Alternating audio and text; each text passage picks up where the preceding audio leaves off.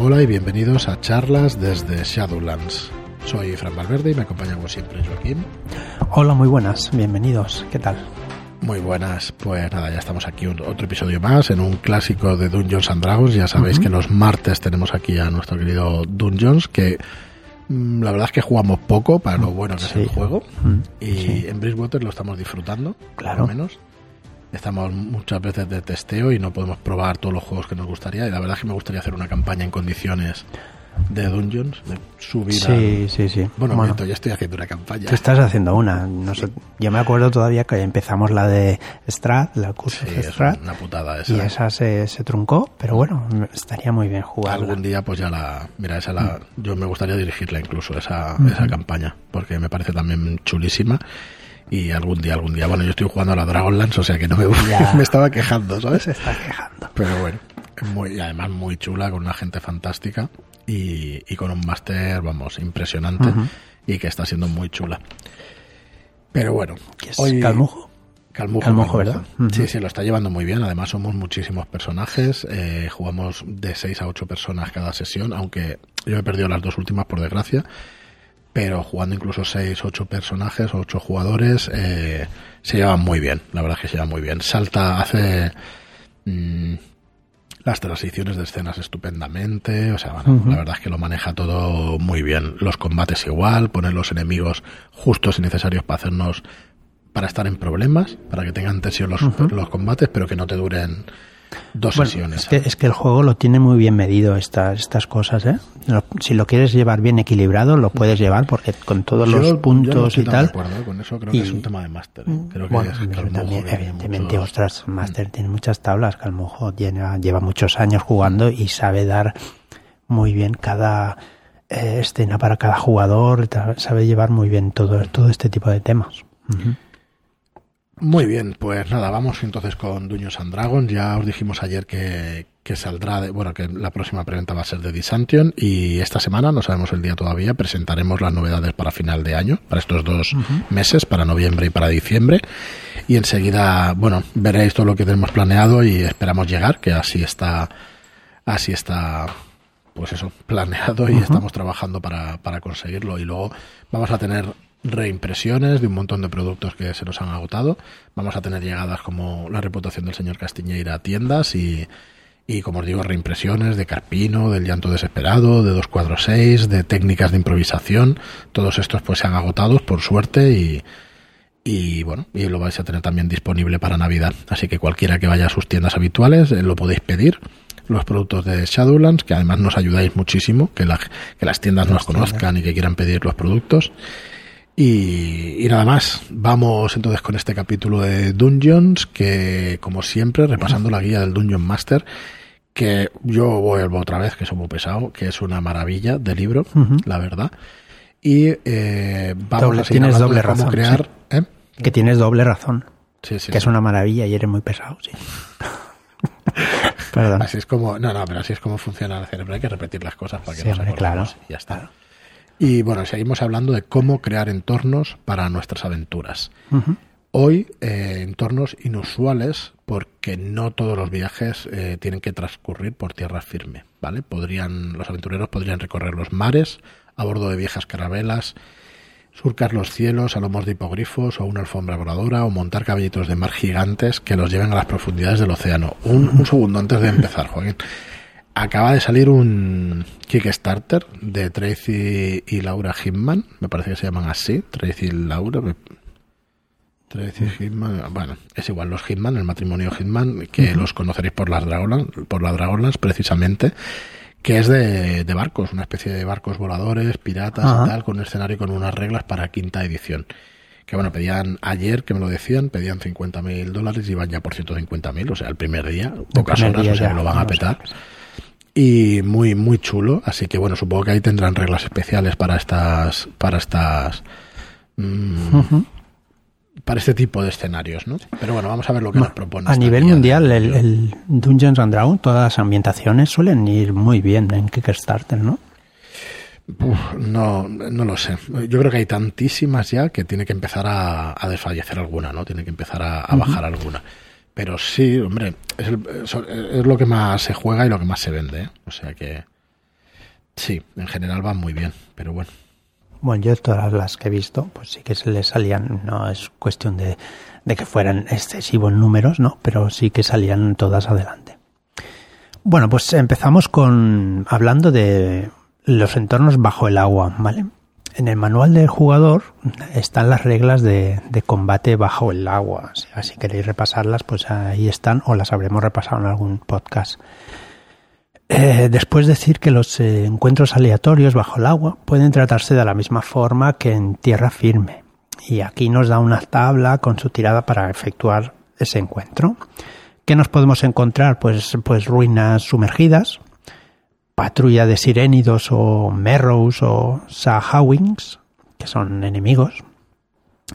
También pueden haber cuevas submarinas de cualquier bicho acuático también un dragón de bronce buscando pues sus tesoros y tal. Y como no, cofres sumergidos. Ahí tendremos el problema de a ver a la hora de repartir, ¿no? Seguro aquí luchas intestinas para conseguir el cofre. Claro. Eh, seguimos con nadar. Eh, exceptuando algún poder mágico, un héroe no puede nadar durante ocho horas diarias, ¿vale? Después de cada hora nadando hay que hacer una tirada de salvación de constitución. el David Meca este que cruzaba? Sí, David Meca, pero ostras. No sé si cuántas horas, pero yo diría que más de ocho horas. El estrecho sí que se lo, el estrecho de Gibraltar sí que se lo cruzó, pero no sé cuántas horas tardó. Eh, después, cuando salía del agua, tenías que verlo como estaba. ¿eh? El hombre estaba hecho polvo, pero. Normal. Pero, bueno. Un bocadillo de jamón, ¿no? En lugar de una medalla, como decía. es que eso lo dice Leo Harlem en un monólogo y siempre me acuerdo. Dice, si el deporte es bueno, dice, ¿cómo deberían estar los corredores de maratones? Dice, pues, pues da pena verlo. es buenísimo ese tío. Dice, no tienes que darle una medalla, tienes que darle un bocadillo, un bocadillo de jamón para acabar la carrera. Bueno, eh, sí, sí, claro, ocho horas eso es una puñetera locura. A este David Mecker lo patrocinaba a los plátanos de Canarias. Sí, llevaba aquí un tatuaje, bueno, un tatuaje, no un dibujo. Mm, vale, ¿qué hay que hacer entonces para representarlo? Bueno, pues hay que hacer una tirada de salvación de constitución de dificultad 10 o recibir un nivel de cansancio. Después ya los niveles de cansancio a medida que vas había tres, ¿verdad? Niveles de cansancio. Me parece que hay más. Ya, creo que hasta seis. creo que hasta seis. Cruzo reglas. Bueno, después debemos tener en cuenta también la profundidad de las aguas en las que nos pongamos a nadar para porque hay bajas temperaturas y aparte si nos sumergimos también la presión pues nos influirá. eh, el libro habla de nadar como de, sumergirse también, ¿vale? Habla de la misma forma, no, no, no emplea la, palabra de submarinismo ni historias así, solo siempre habla de, nadar. Así que una hora nadando a profundidad superior a 100 pies se considera como dos horas de efecto de cansancio. A, a 200 pies de, de profundidad, pues son cuatro horas de cansancio después. Eso es. Otra cosa que hay que tener en cuenta, si quieres sigo un poquillo, es la visibilidad bajo el agua. Eh, la visibilidad bajo el agua dependerá de la claridad del agua como la cantidad de luz disponible. A ver, bueno, yo aquí tengo cosas que decir, pero bueno. Los personajes pueden tener sus propias fuentes de luz, pero si no la tienen, echaremos un ojo a la tabla de distancia para encuentros bajo el agua. Está bien hecha porque, bueno, es igual, no voy a, me iba a meter con cosas de fotografía que yo sé cuánto cuánto baja la intensidad de la luz, ¿no? Y, claro, baja el, cuadrado de la distancia. Entonces, aguas cristalinas con luz brillante, la distancia del encuentro son, o sea, lo que vamos a ver es a 60, pies. Cuando tenemos luz tenue, va a ser 30 pies.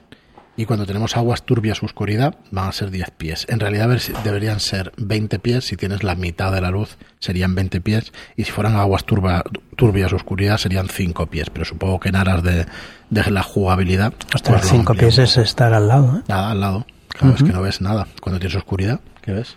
Ya, ya, ya. Pues eso, la persona que tenga salud, bueno, oscuridad. Pues es que son 10 pies, que es, pues nada. una casilla y media, ¿no? Sí, una casilla y ya está. Tampoco. Son 9 pies, ¿no? Una casilla. no, una casilla son 5 pies. joder, macho. Pues eso, dos casillas. Vale, eh, pues eso, la visibilidad bajo el agua hay que tenerla en cuenta. El mar, otra cosita. Se puede remar, remar durante 8 horas sin problemas para los aventureros. ¿vale?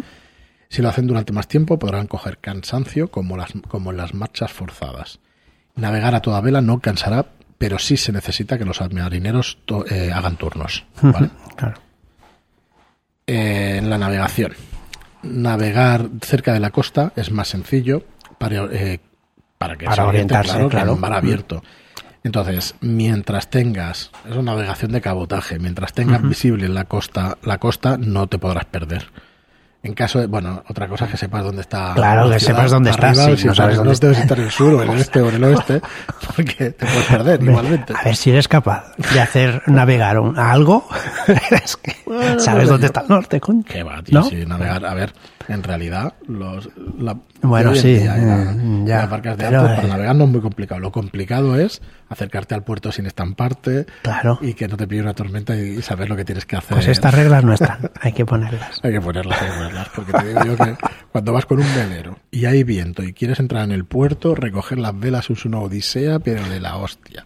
Te puedes pegar un tortazo, pero rápidamente. No se acerca a la costa, pero súper rápido. Es divertido. La verdad que a mí no me gusta nada. Me pongo de un estrés que, que flipas. Solo he podido hacerlo una vez, ¿eh? que no, no soy un, nave- un navegante avezado, pero, pero bueno.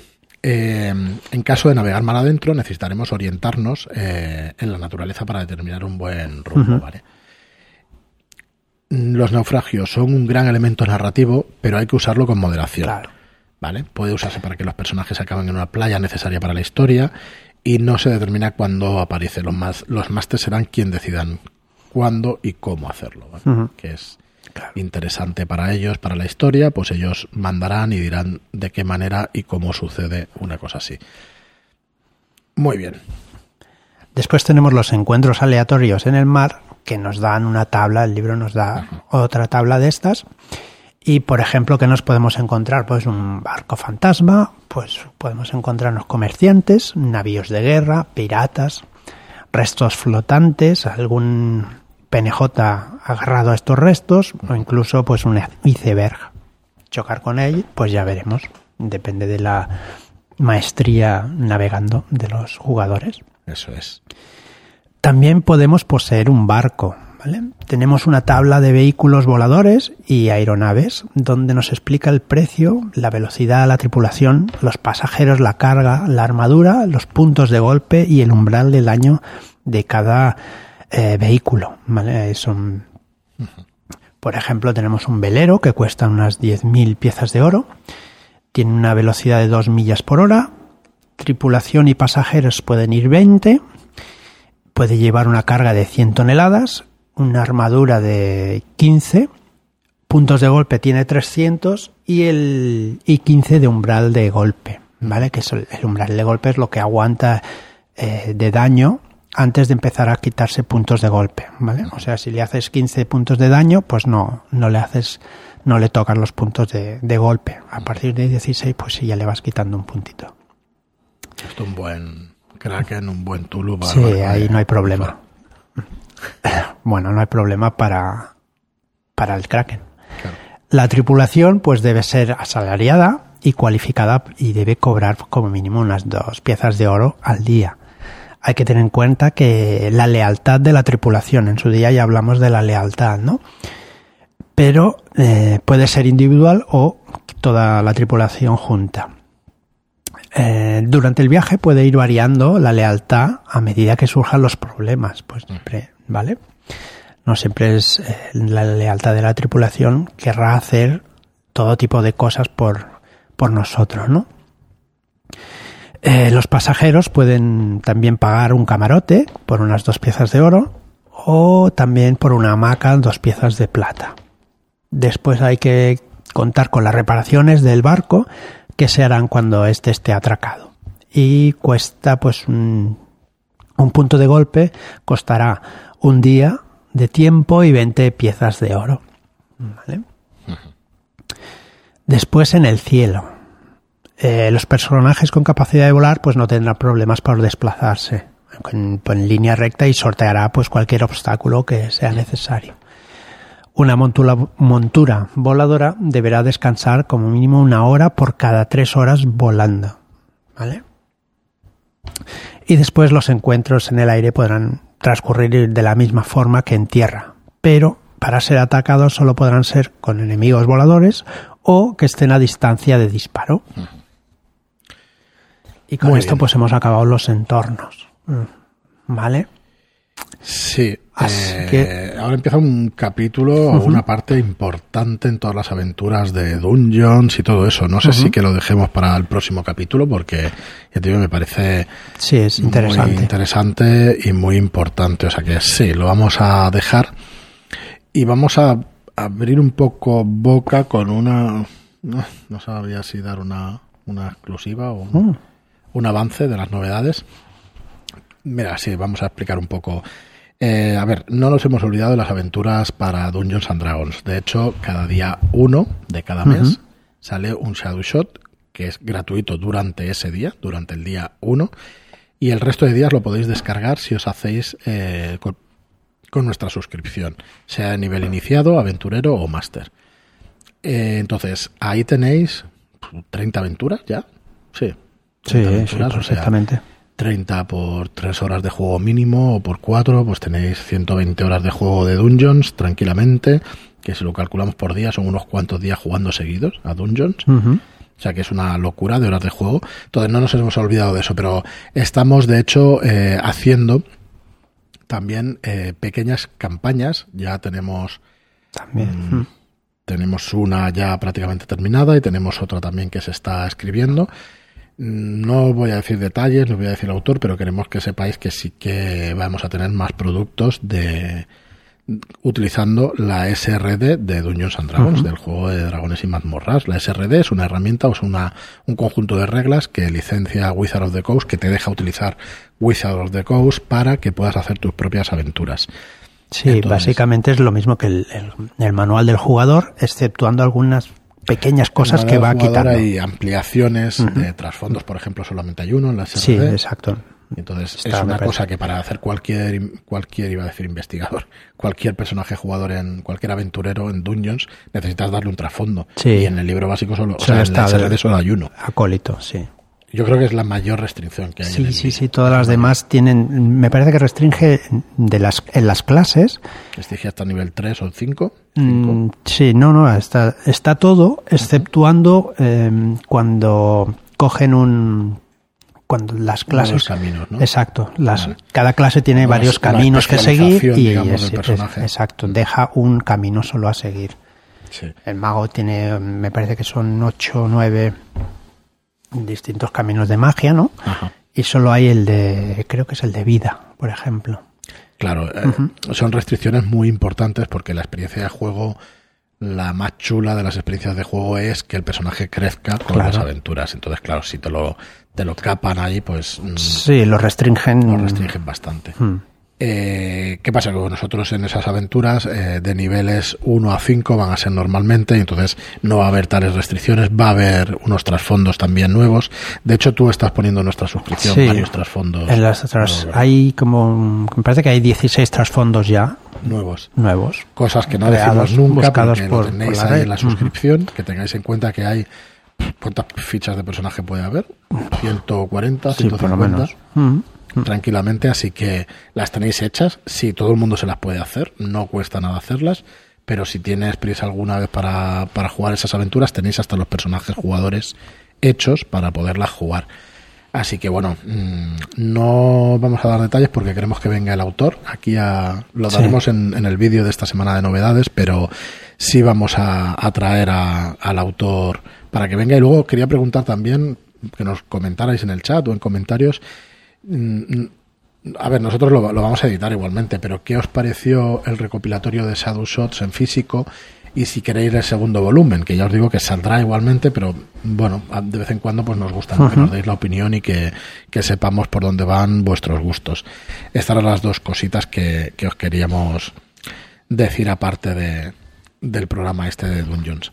Así que bueno, por nuestra parte de hoy nada más, un programa más cortito de lo normal, pero yo creo que las trampas y eso molará que, las tratemos en un episodio aparte. un- un Y si está Marlock, mejor. Que, También, sea, también. las Él siempre visto. da su, Sí. su opinión de Grandmaster porque lleva muchos años jugando y ya tiene unas tablas espectaculares y siempre da muy buenos consejos y da una muy buena opinión.